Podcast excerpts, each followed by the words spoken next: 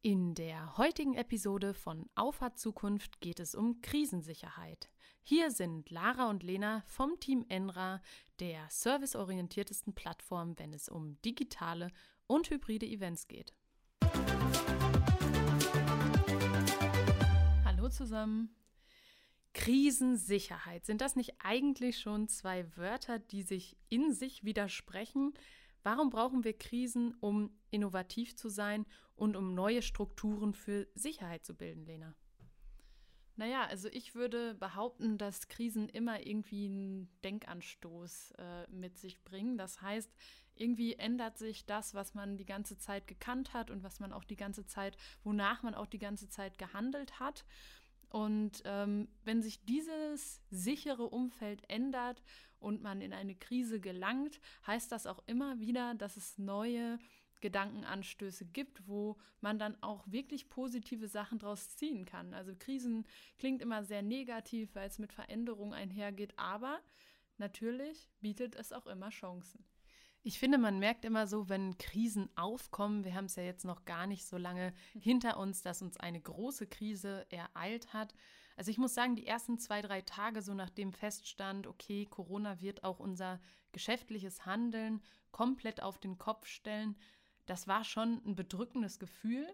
Ähm, ich muss dann aber auch sagen, dass ich relativ schnell den Willen entwickelt habe, ähm, da kreative Lösungsansätze zu finden, um aus der Krise rauszukommen. Wie, wie ging es dir da?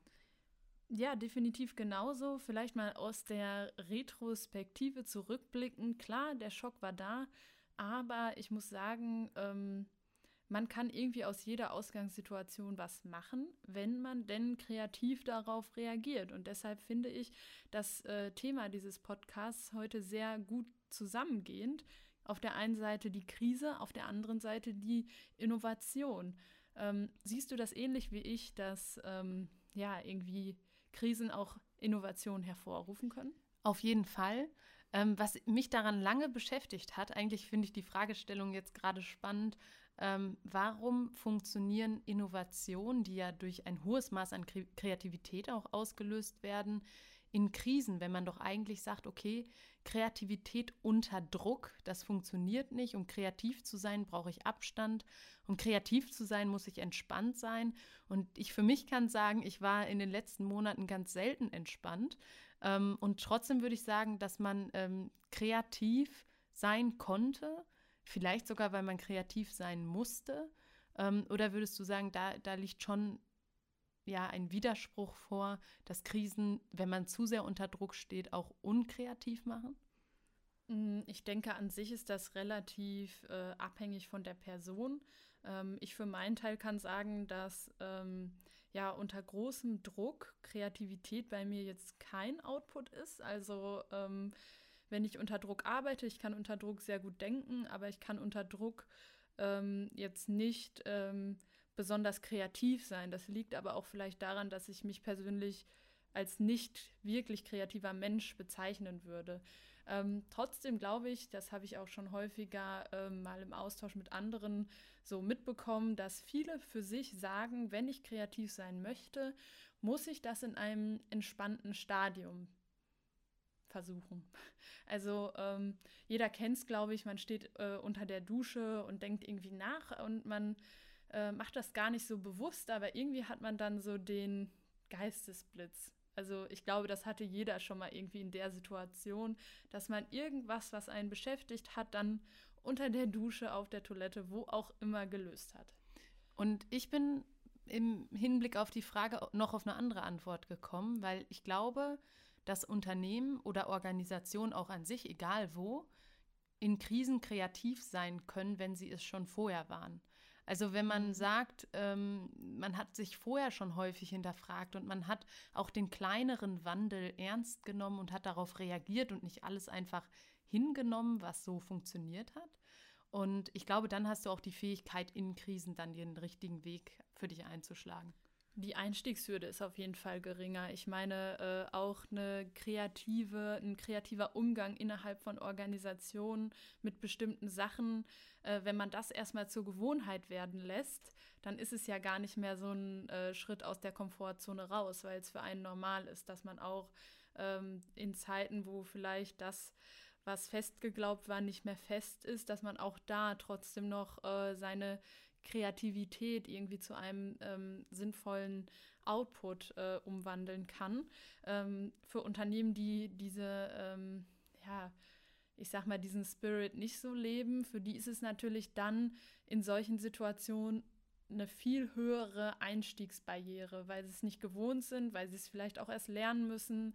Ich meine, du bist nicht mit ähm, einem Schnips äh, auf einmal kreativ, ne? Ich meine, das ist ein Prozess, das muss man lernen und das kann man lernen, man muss sich halt darauf einlassen. Das ist ja das Gute. Auch das kann man lernen, kreativ zu sein. Da gibt es auch verschiedene Methodiken, auf die man zurückgreifen kann. In Vorbereitung auf diese Folge habe ich übrigens herausgefunden, dass 76 Prozent von Ideen außerhalb eines Unternehmens entwickelt werden. Also wirklich typische Situationen, Wandern äh, unter der Dusche und Co. Und was heißt das eigentlich äh, für Unternehmen, eine, Umgebung zu schaffen, die es auch ermöglicht, eben in der Freizeit zufrieden zu sein und auch dann den, diese Ideen zu entwickeln. Und ich, ich frage mich dann manchmal, okay, wie, in, wie entstehen Innovationen dann? Also eine Idee haben ist meiner Meinung nach leicht. Definitiv. Ja. Aber wie kann ich dann sagen, okay, aus der Kreativität kommt jetzt auch eine Aktion, kommt ein Produkt, ein Service, eine Veränderung?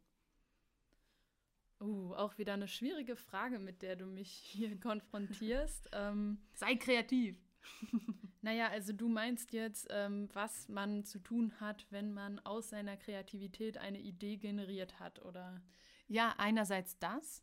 Und dann irgendwie muss man ein festgelegtes Vorgehen haben. Sagt man, okay, ich sammle Ideen in irgendwo an einer bestimmten Stelle. Das Ach, kann Ideenwettbewerb sein, ja. das kann ähm, irgendein Board im Unternehmen sein, wo jeder was dran schreiben kann. Aber wer übernimmt denn eigentlich dann nachher die Verantwortung, Ideen zu evaluieren und umzusetzen? Weil ich finde, das passiert total zufällig, oder nicht? Hm, ja, ich glaube, wenn man dafür keine Prozesse definiert hat, dann ist das gezwungenermaßen so, dass es irgendwie auf eine zufällige Art und Weise passiert. Aber äh, wenn ich mir jetzt mal überlege, ähm, ja, klassisch, glaube ich, hat auch jeder schon mal gemacht, Brainstorming war irgendwie, als wir in der achten Klasse waren, war das irgendwie das Wort. Da das war neu. kann ich, ja, das war neu, das Wort, da kann ich mich noch genau Danach kam die Fishbowl-Diskussion. Die was? Die Fishbowl-Diskussion. Ah ja, richtig. Also so ein paar Wörter ähm, verbindet man dann doch irgendwie mit bestimmten Erlebnissen. Ich kann mich noch daran erinnern, dass unser Lehrer versucht hat, äh, Brainstorming äh, grafisch darzustellen. Ich habe es nicht erkannt, aber das Wort konnte ich mir merken. Ähm, das ist, glaube ich, was, was jeder schon mal gemacht hat. Da hat man ja einen Output raus, sag ich mal. Ich sag mal zumindest, wenn man irgendwie eine vernünftige Art hat, äh, Dinge zu dokumentieren.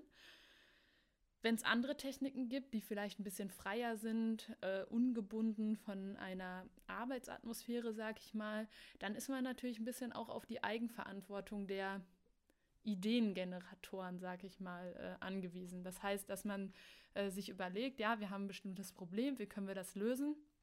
Und dann hat man doch häufig dieses Gespräch, ja, wir haben da doch gestern drüber gesprochen. Ich hatte gestern Abend noch am Küchentisch im Gespräch mit meinem Sohn ja. folgende Idee. Und dann hat man doch irgendwie schon den Stein so ins Rollen gebracht. Klar, man kann das auch systematisieren, aber das ist für mich irgendwie schon wieder eine nächste Stufe, einen Schritt weiter. Okay, also wir, wir halten mal bisher fest, also es gibt viele gute Ideen, die man irgendwie in irgendeiner Form für sich im Unternehmen nutzen kann und sollte. Ähm, was total wichtig ist, um nochmal auf diese Kultur der Innovationsfindung im Unternehmen zurückzukommen, ist, dass man eben auch von der Unternehmensführung her nicht ausstrahlt, dass man sich auf gemachten Erfolgen ausruhen kann, weil mhm. letztlich, das fällt mir so oft wieder auf, wenn ich mir, mir Arbeiten angucke, die ich vielleicht vor drei, vier, fünf, sechs, sieben, acht, neun Wochen äh, gemacht habe.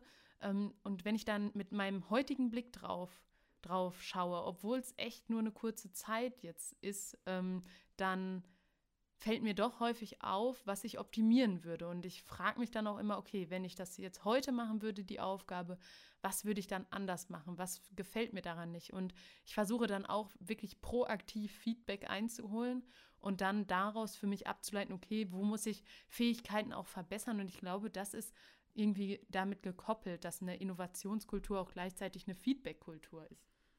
Ja, das muss man aber auch ausstrahlen ne? und leben und nicht nur sagen, weil ähm, ich kenne auch viele Leute, die sagen, ja, immer Feedback her damit und ähm, ja. dann ähm, projizieren die das auf ihre Persönlichkeit. Und das ist natürlich absolut falsch. Das ist ja kein, also eine konstruktive Kritik richtet sich ja nicht gegen einen Menschen, ähm, sondern gegen einen bestimmten Prozess, der vielleicht verbessert werden kann. Ähm, und wenn man für sich definiert, ja, äh, ich bin offen für konstruktive Kritik, ähm, dann muss man auch lernen, diese Kritik für sich ähm, ja, aufzunehmen und äh, als Arbeitsmittel zu nutzen. Und ähm, das ist aber, glaube ich, häufig gerade ähm, in der eingesesseneren Führungsebene relativ schwierig, weil es ist, ist auch eine Mutfrage. Ne? Also ähm, es gibt ja viele äh, Menschen, die sich gar nicht trauen, gegenüber bestimmten Positionen Äußerungen zu tätigen, weil sie Angst haben, dass äh, bestimmte ähm, Dinge einfach ähm, dann negativ auf sie zukommen. So als kritischer Gedanke mal an dieser Stelle. Ja, absolut. Das passt nicht zu jedem und vor allem auch nicht zu jeder Organisation. Aber manchmal reicht es ja, wenn man so kleine Inseln im Unternehmen ja. schafft, wo das funktioniert. Und manchmal kann man sowas gut einleiten, indem man mal einen ausgefalleneren Weg geht, indem man vielleicht wirklich mal seine äh, Sachen packt, in die Natur geht und da einfach mal über Gott und die Welt philosophiert, indem man die Probleme mal angeht und äh, auch entsprechend dafür Lösungen äh, versucht zu finden. Da fällt mir gerade noch ein schönes Beispiel ein aus der Mathematik. ähm, da gibt es schöne Beispiele. Ja, auch da gibt es schöne Beispiele. Ich meine, Natur ist ja Mathematik, das wissen wir alle. ähm, nee, aber ähm, es gibt zum Beispiel viele ähm, Mathematiker und Naturwissenschaftler, die bei Lösungen von sehr komplexen Problemen häufig darauf zurückgreifen, spazieren zu gehen. Und dabei richtig gut denken können und Ideen sammeln können. Also es gibt definitiv auch äh, ähm, da Verfechter davon, dass es wirklich nützt, auch mal in die Natur, in die Natur zu gehen und nicht immer nur in dem, in der Arbeitsatmosphäre ähm, ja, zu sein. Ja, absolut richtig. Also ein, Tapetenwechsel würde man jetzt äh, in äh, der sprichwörtlichen Sprache sagen. Ähm, aber ich glaube, was auch noch wichtig ist, immer wenn es um Innovation geht, immer wenn es um neue Wege geht, es werden Wege auch nicht funktionieren. Und das ist, glaube ich, einfach die Natur von Innovation, dass man total viel ausprobieren muss, dass man total viel ähm, ja für sich auch an Erfahrung sammeln muss, was jetzt letztlich funktioniert, weil eine Innovation basiert ja häufig auch auf Annahmen. Äh, und je weiter man aber im Prozess dann voranschreitet, desto konkreter können diese Annahmen oder wahrheitsgetreuer können diese Annahmen sein.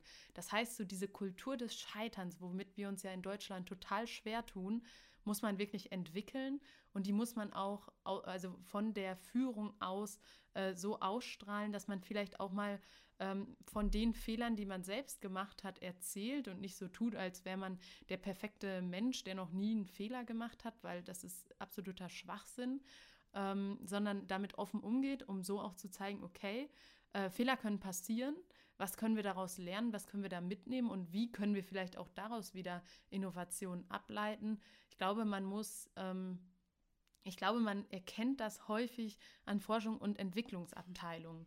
Wenn man überlegt, an wie vielen Projekten so eine Riesenabteilung äh, in bestimmten Konzernen arbeitet, wo dann wirklich richtig, richtig gute Leute sitzen und sich den ganzen Tag äh, verschiedenen Problemen annehmen äh, und wie viele Sachen dann nachher wirklich auf die Straße kommen, äh, wirklich diese Abteilung verlassen, das ist häufig ein Bruchteil.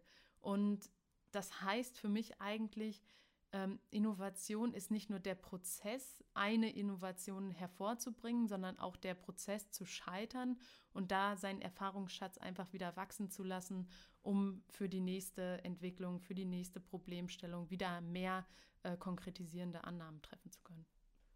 Das geht für mich auch definitiv mit der Kritikfähigkeit einher, weil was ist ein Scheitern letztendlich? Scheitern ist Kritik von, vom Markt zum Beispiel, Kritik, ja, das dass stimmt. es eben nicht angenommen wird und dass man vielleicht ähm, seine Innovation auf falschen Annahmen äh, gebaut hat. Ähm, das heißt, äh, auch da wieder ganz klar äh, für sich reflektieren, wo ist dieser Annahmefehler passiert, warum ist er passiert, hätte er vermieden werden können und dann in die nächste Iteration einfach mit mehr Wissen zu gehen, weil Scheitern heißt ja, also ist ja für viele ein Synonym von verlieren, aber ähm, es ist ja kein Verlust in dem Sinne, man äh, gewinnt auch durch Scheitern an Erfahrung.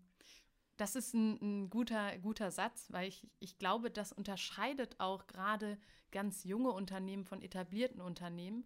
Junge Unternehmen scheitern viel häufiger. Ich meine damit gar nicht so das globale Scheitern, dass das Unternehmen nachher nicht mehr existiert, sondern scheitern so die kleinen Stol Stolpersteine, äh, die man gerade in jungen Jahren in einem Unternehmen auf dem Weg hat.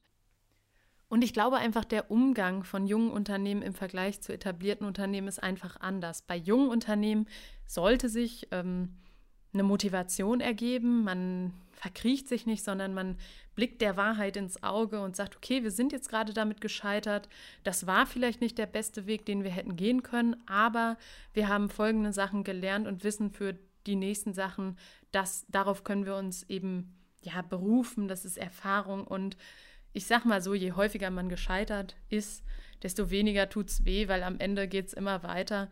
Und ähm, das müssen eben etablierte Unternehmen im kleineren Maße für sich auch eben finden, diesen Geist.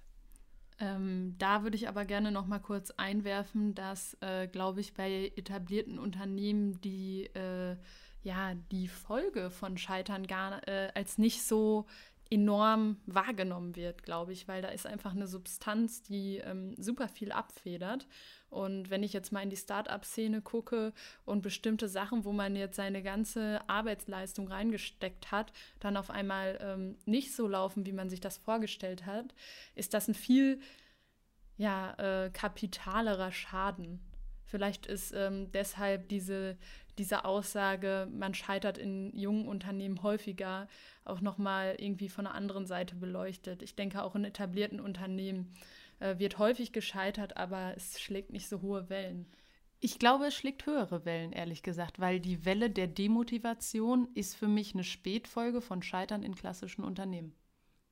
Okay, interessant, hatte ich so gar nicht auf dem Schirm. Klar, das ist äh, klar, also der persönliche Umgang mit Scheitern, äh, sei es mal äh, drum um die Häufigkeit, ist äh, definitiv auch was, was man für sich persönlich ähm, ähm, optimieren sollte.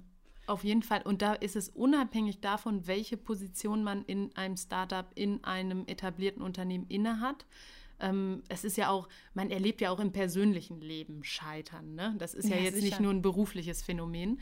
Ähm, aber wenn man da einen Weg findet, äh, besser mit umzugehen und eigentlich so dieses, ich finde das immer so doof, dass man aus allem immer was Positives ziehen muss, weil ich finde auch das stimmt nicht unbedingt. Man darf auch mal nur Negatives rausziehen, aber man darf dieses Negative nicht so rausziehen, dass es einen total runterzieht. Also ich finde, man muss nicht immer alles äh, rosarot anmalen, damit es erträglicher wird, sondern manchmal reicht es auch zu sagen, okay, wir haben einfach voll ähm, uns vertan und das war jetzt, da war jetzt nichts gut daran. Ähm, dann muss man sich jetzt nicht einreden, okay, wir sind persönlich drei Meter größer geworden. Aber vielleicht haben wir nur gelernt, äh, wie man mit richtig krassem Scheitern umgeht definitiv eine gesunde Sichtweise auf das Leben und auch auf die Arbeitswelt. Jetzt wird es philosophisch. Ähm, ja, ich finde, ich bin da absolut bei dir. Ich finde auch, man sollte sich nicht von allem äh, direkt runterziehen lassen ähm, und versuchen, ähm, ja, sich von bestimmten Sachen auch einfach beflügeln zu lassen. Also ähm, ich ich weiß nicht warum, aber ähm, mich hat äh, Scheitern immer schon motiviert. Also äh, mal in der Schule nicht die Note gehabt, die ich haben wollte beim nächsten Mal dann noch mal eine Schippe draufgelegt und die Note erreicht.